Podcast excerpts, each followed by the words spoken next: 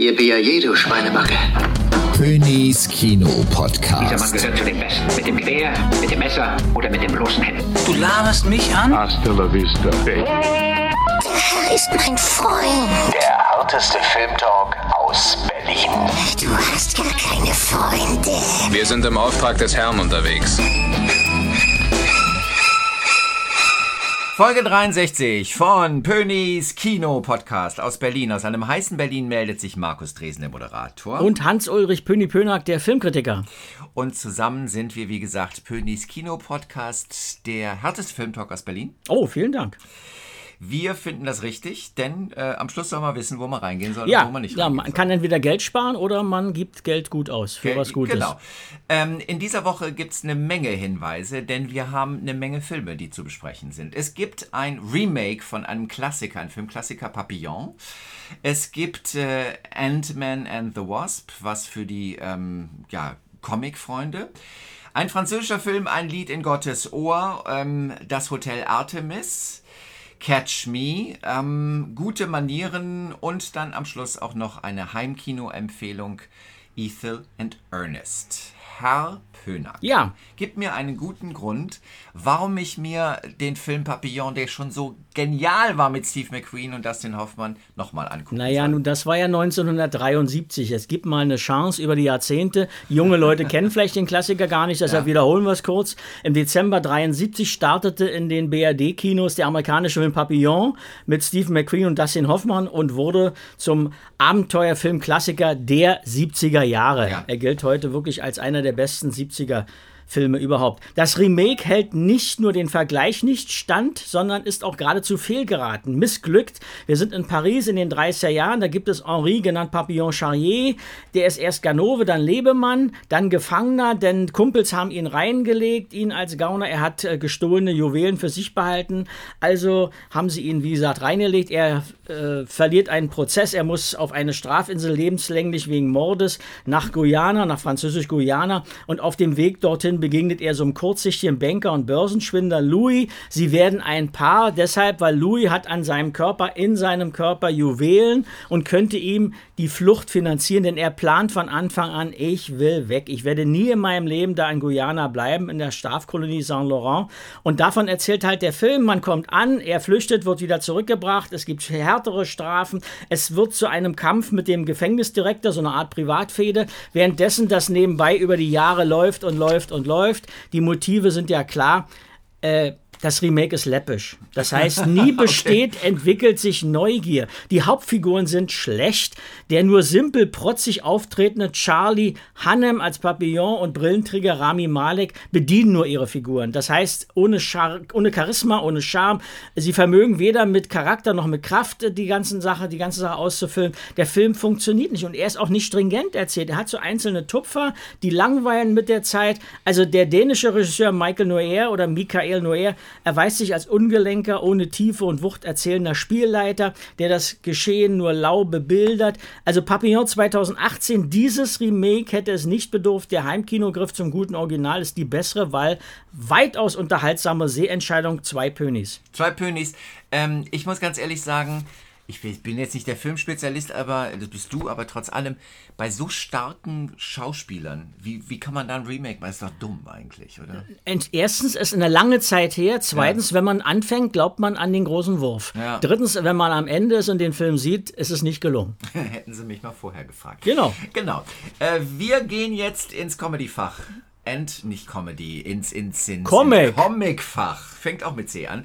Ant-Man and the Wasp. Ja, da war ja vor drei Jahren dieser Ant-Man-Film aus dem Marvel-Imperium. Marvel macht ja seit zig Jahren schon eigene Filme aus ihren Comics. Und Ant-Man war die große Überraschung, war nur als Außenseiter gedacht, diese Geschichte um den kleinen, kleinen Mann. Da gibt es einen Professor, der hat die Schrumpftechnik entwickelt unter Zuhilfenahme von irgendwelchen Molekülen, Krimskrams, vergiss es. Und die Homo sapiens können auf die Größe eines Insekts verkleinert werden.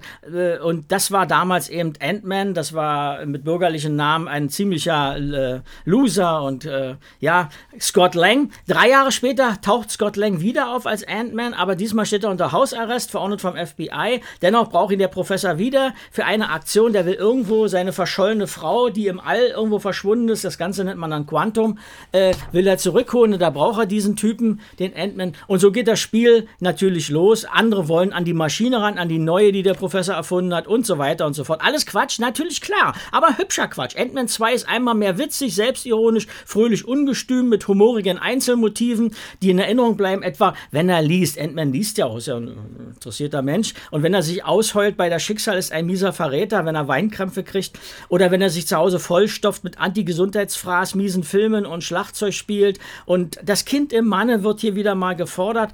Und äh, das Ganze ist ein Spaß, ein Jux, eine Tollerei mit Popcorn-Geschmack. Es kriegt die lustige Unterhaltungskurve. Für Marvel-Fundamentalisten ist das sicherlich alles zu oberflächlich. Aber für alle anderen, wie für mich, Kind im, im Kritiker, ist das wirklich pures Sommer, Sonnen, Kientop und kriegt drei Pönis. Drei Pönis. Ja. Und klingt nach äh, wirklich gute Sommer. Spaß, Spaß, Spaß. Ja, wenn man einfach mal den Kopf so ein bisschen abstellen will. nach Spiel, Spaß. Freude. Ja, okay. Wir, wir haben es verstanden. Ant-Man, Spaß, Spaß, Spaß.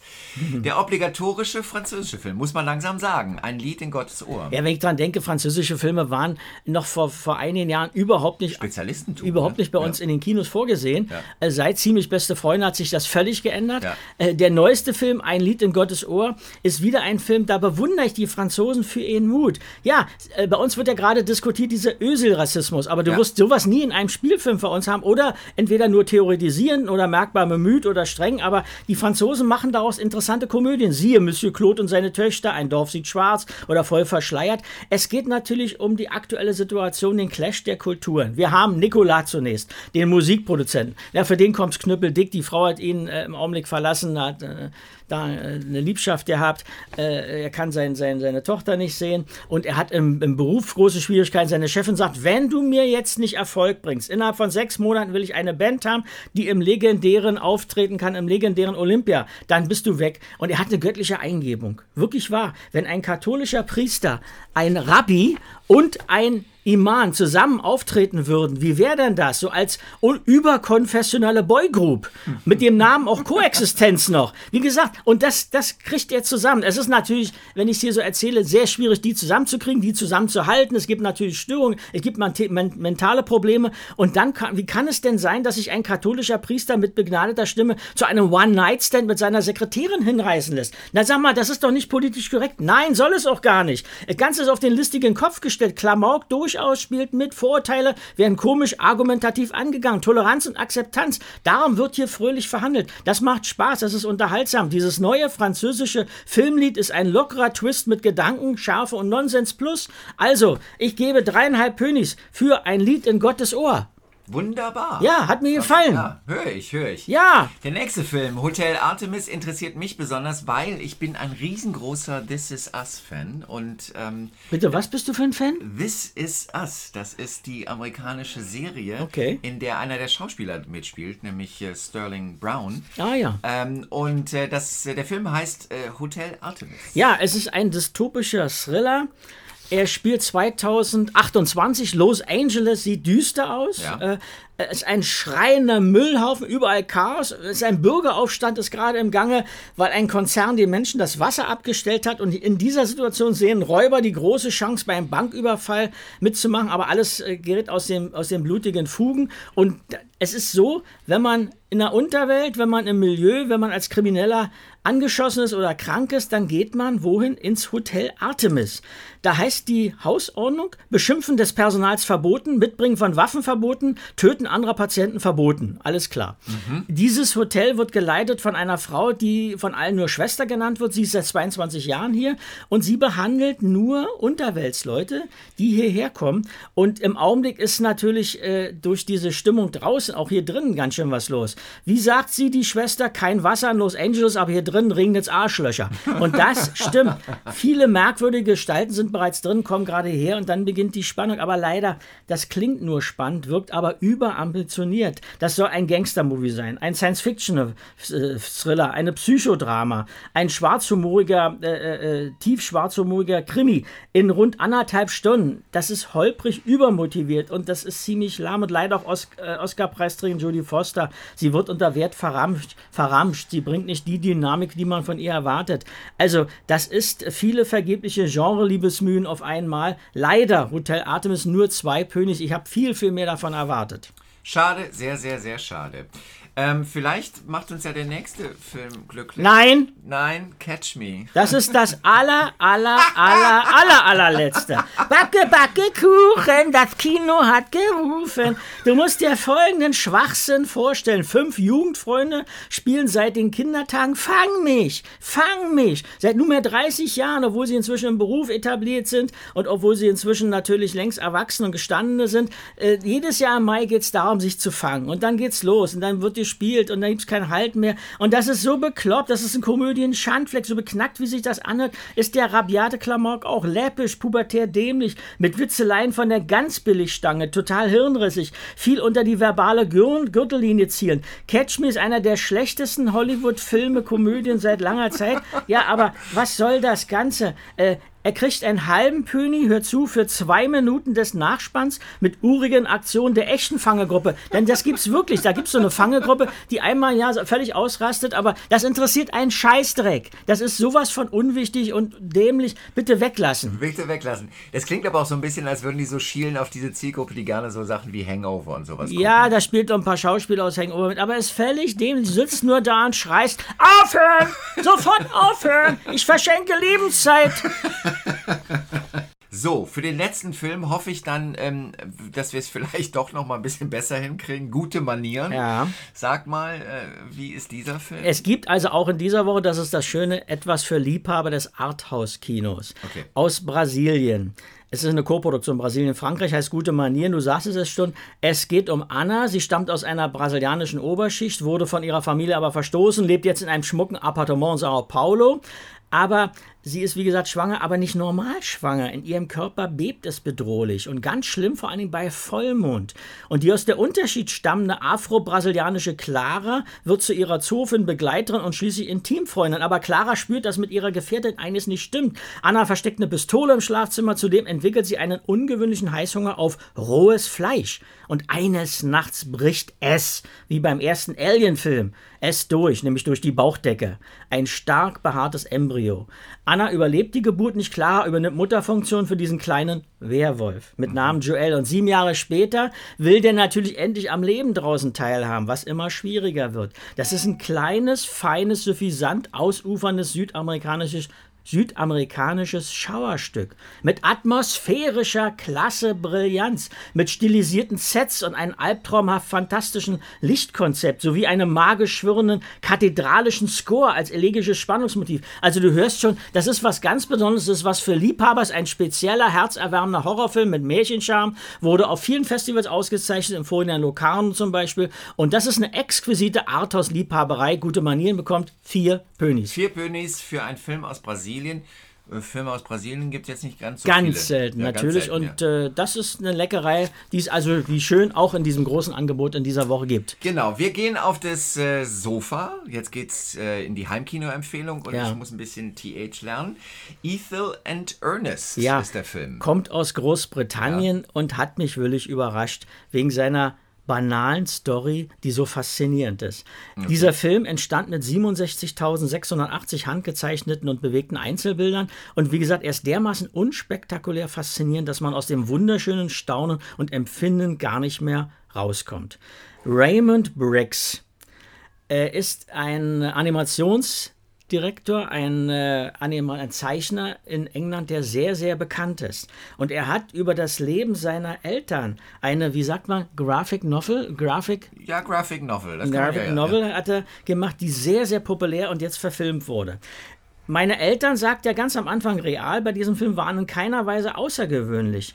Äh, dies wird stimmen, denn bei seinen Erzeugern, Ethel und Ernest, die sich zwischen 1928 und 29 kennen und lieben gelernt haben, handelt es sich wirklich zwei aus dem Volk. Also richtig aus der Working Class, deren Alltag normal verläuft. Aber diese Normalität ist dermaßen neugierig packend sich entwickelnd, dass wir spüren, das ist auch, das kennen wir. So haben wir teilweise auch gelebt, so völlig normal und so, so humorig, ohne das zu merken, dass es ulkig ist. Äh, so dass man diesen Film und diese, diese Figuren wirklich vereinnahmt. Und es geht um begleiten natürlich um die politischen, sozialen, privaten Zustände von den späten 20er Jahren über die schlimmen Einschnitte während des Zweiten Weltkriegs bis hin zu den gesellschaftlichen Umbrüchen in den 60er Jahren. Äh, mit der ersten Labour-Regierung in England, vergleichbar bei uns mit der SPD mit Willy Brandt. Das ist ein Ethel und Ernest, ein individuelles, liebevoll spannendes Porträt über normale Menschen in ihren normalen Zeiten, aber so pointiert, so witzig, so äh, hinter gründig, dass man einfach diesen Film lieb haben muss. Es ist eine herzerwärmende Animationsentdeckung für Erwachsene, vier Pönig für vier Pönis, um Gottes Willen, Pönig, na, es ist der siebte Film, für Ethel und Ernest. Für Ethel und Ernest, das klingt extrem spannend. Also weil es einfach, Äh. ähm, wie, also wie stelle ich mir die Animation vor, wenn du sagst, es ist viel gezeichnet? Es ist handgezeichnet, Ja. sie, sie, ist, sie ist interessant, ja. weil sie so ungewöhnlich ist auch, äh, fürs Kino und äh, sie geht so, so in einen rein, dass man in einen so kommt. Bei sowas Normalem, ich kann, ich hoffe, ihr kriegt das so richtig erklärt, das ist ungewöhnlich. Normalerweise hast du es mit spektakulären Situationen zu tun, Ja. mit Action zu tun oder mit tiefen Gründchen und das läuft hier durch und du, du vergleichst das immer wieder mit deinem eigenen Leben und viele Entdeckungen machst du dabei und es ist so, so liebevoll, dass du am Ende den Film umarmen möchtest Ach, und seine schön. Figuren. Es klingt so ein bisschen, dass es so, äh, also so stelle ich es mir auf jeden Fall vor, so der feine Strich des Zeichners, dass der sich auch so fein in die Seele rein Ja, zeichnet. weil jetzt ja seine Eltern waren, Ja, ja. über die er erzählt und wir stellen fest, diese Eltern sind äh, globaler Art, die können wir übernehmen. Das Schöner ist Film. doch ein schöner Film, äh, um diesen Podcast mit extrem vielen Filmen zu beenden. Äh, wir weisen noch darauf hin, dass man das Ganze natürlich nachlesen kann auf pönack.de. Ja, äh, dann gibt es Pöni TV jeden Donnerstag ab 9 Uhr Ja. auf YouTube und auf Facebook. Und dann habe ich jetzt auch äh, wöchentlich einen Blog, der seit heute äh, zu finden ist Ja. im, äh, auf meiner Webseite www.pönack.de. Und man kann sich natürlich auch melden unter kontakt.pönack.de, wenn man Fragen hat, Ja. Anregungen hat oder sagt, warum trägt der Pöni eigentlich im Sommer immer dieses orangene T-Shirt? Ja, das ist das erste Mal, dass ich das trage, Ach, mein okay. Lieber. Ja. Sonst immer weiß. Ich wollte es ich wollte, ich nur mal äh, erwähnt Ja. haben. Ja. Äh, es gibt natürlich Pönis Kino-Podcast auch auf Twitter für die Menschen, die es äh, gerne kurz haben. Da gibt es die Kurzzusammenfassung. Ja. Ansonsten nächste Woche. Tom Cruise kommt und Oh Mission Gott. Impossible 6. Und nein, nein, 5 war gut. 2 bis 4 waren scheiße. Ja. 1 war sehr gut, 5 war gut. Jetzt kommt der sechste. Äh, Ich habe ihn schon gesehen, verrate aber gar nichts. Aber er wird nächste Woche uns äh, Beschäftigen. umfangreich beschäftigen. Okay, äh, bis dahin äh, gutes Kino erleben und vor allen Dingen viel trinken. Ciao. Königs Kino Podcast. Dieser Mann gehört zu den Besten. Mit dem Gewehr, mit dem Messer oder mit den bloßen Händen. Hasta la vista, baby. Der harteste Filmtalk aus Berlin. Jeden Mittwoch eine neue Folge. Du hast gar keine Freunde. Wir sind im Auftrag des Herrn unterwegs.